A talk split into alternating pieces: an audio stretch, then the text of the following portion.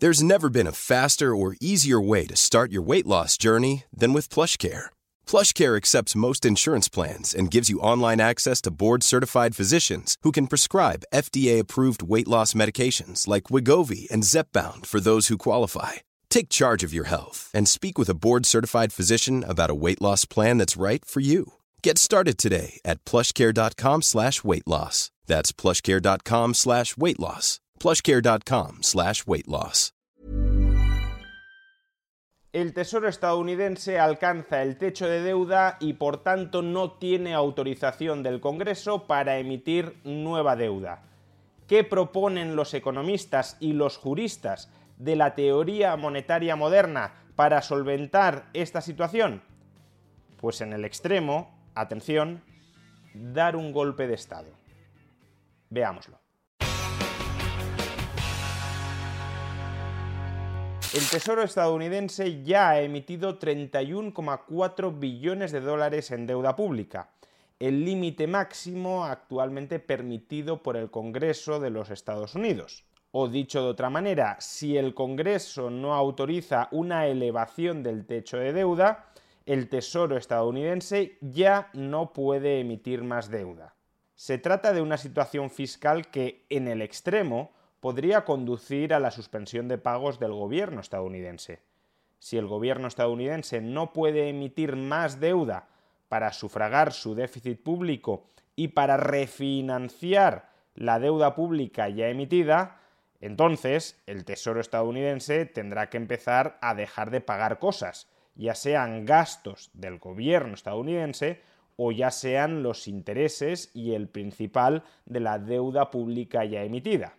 De momento, la secretaria del Tesoro de Estados Unidos, Janet Yellen, ha conseguido retrasar durante algunos meses este momento verdaderamente crítico. Va a reducir las aportaciones del gobierno a los fondos de pensiones de los empleados públicos, se quedarán pendientes esas aportaciones para el futuro y con ello consigue un exceso de tesorería que le permite no emitir deuda y seguir atendiendo los propios gastos deficitarios del gobierno. Pero esto, insisto, solo es una solución para unos meses. Si el Congreso no autoriza una elevación del techo de deuda, en unos meses nos volveremos a encontrar con la misma situación y en ese momento habrá que tomar algún tipo de decisión crítica, ya sea dejar de pagar gastos presupuestados, ya sea dejar de pagar títulos de deuda o ya sea, muy probablemente, recurrir a algún tipo de triquiñuela legal que, sin ubicarse fuera de la ley, sí bordee esa ley. En un futuro vídeo hablaré sobre algunas de las triquiñuelas legales que puede utilizar el Tesoro estadounidense para, a efectos prácticos, burlar el límite del techo de deuda. Hoy quiero hablar de una de ellas en concreto ya no solo por los efectos o las consecuencias o el significado económico que puede tener, sino por las implicaciones políticas que podría terminar generando. Me estoy refiriendo a la propuesta que llevan años planteando los economistas de la teoría monetaria moderna, de la MMT, escuela económica que, por ejemplo, en España está representada por economistas como Eduardo Garzón. Pues bien, la teoría monetaria moderna en Estados Unidos lleva más de una década defendiendo que una forma legal de burlar el techo de deuda, el límite que establece el Congreso al endeudamiento del Tesoro en Estados Unidos, es la siguiente. El Tesoro minaría una moneda de platino de un billón de dólares, depositaría esa moneda de platino de un billón de dólares en la Fed, en la Reserva Federal y la Reserva Federal, como ha recibido del Tesoro un activo valorado nominalmente en un billón de dólares, tendría que reconocerle al Tesoro un saldo en cuenta corriente, un saldo acreedor en el Banco Central de un billón de dólares. Un saldo en cuenta corriente del que, por tanto, el Tesoro podría echar mano sin emitir deuda para atender sus gastos presupuestados. De esta manera, si el Tesoro mina monedas de un billón de dólares siempre que tenga necesidad de gastar más de lo que ingresa, podría seguir gastando más de lo que ingresa, repito, sin emitir deuda en los mercados y sin por tanto afectar al techo de deuda. Básicamente sería imprimir o emitir dinero, en este caso respaldado por un activo con un valor no real, pero sí nominal, de un billón de dólares. Aunque la propuesta pueda parecer disparatada, se trata de una propuesta que sí tiene cierta base legal en Estados Unidos y es que el Tesoro está autorizado a emitir monedas en diversas denominaciones. Sucede que la ley limita las denominaciones de esas monedas que pueda acuñar el Tesoro para todos los metales salvo para el platino.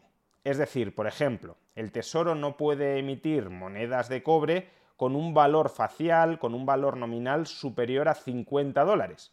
Pero esta limitación legal no existe para las monedas de platino, de modo que el Tesoro puede emitir monedas de platino y no existe ninguna restricción al valor nominal que el Tesoro les puede imputar a esas monedas de platino. Con lo cual puede emitir una moneda de platino de un billón de dólares o de 10 billones de dólares si así lo quiere. Y la Reserva Federal, supuestamente, tendría que aceptar como activo esa moneda acuñada por el Tesoro estadounidense a su valor facial, reconociéndole por tanto un saldo acreedor en dólares por ese mismo importe al Tesoro. Bien, dejando de lado que esta propuesta, que puede ser legal, pero que tendría el efecto claro de socavar la independencia del Banco Central frente al Tesoro, porque básicamente el Tesoro habría encontrado una vía para conseguir que la Fed le dé a la maquinita de imprimir billetes o de incrementar el saldo digital en cuenta corriente del Tesoro de manera potencialmente ilimitada, de manera que la Fed se terminaría convirtiendo ya de manera descarada en una imprenta al servicio del Tesoro, dejando de lado este problema, la propuesta tiene otro problema político-jurídico no menor, There's never been a faster or easier way to start your weight loss journey than with PlushCare. PlushCare accepts most insurance plans and gives you online access to board-certified physicians who can prescribe FDA-approved weight loss medications like Wigovi and Zepbound for those who qualify. Take charge of your health and speak with a board-certified physician about a weight loss plan that's right for you. Get started today at plushcare.com slash weight loss. That's plushcare.com slash weight loss. plushcare.com slash weight loss. Es que a buen seguro, si el Tesoro anunciara que va a acuñar una moneda de platino de un billón de dólares para depositarla en la Fed y que la Fed le reconozca un saldo acreedor de un billón de dólares en cuenta corriente, si esto se llegara a materializar, a buen seguro los republicanos recurrirían al Tribunal Supremo con el objetivo de que éste declare esa medida inconstitucional.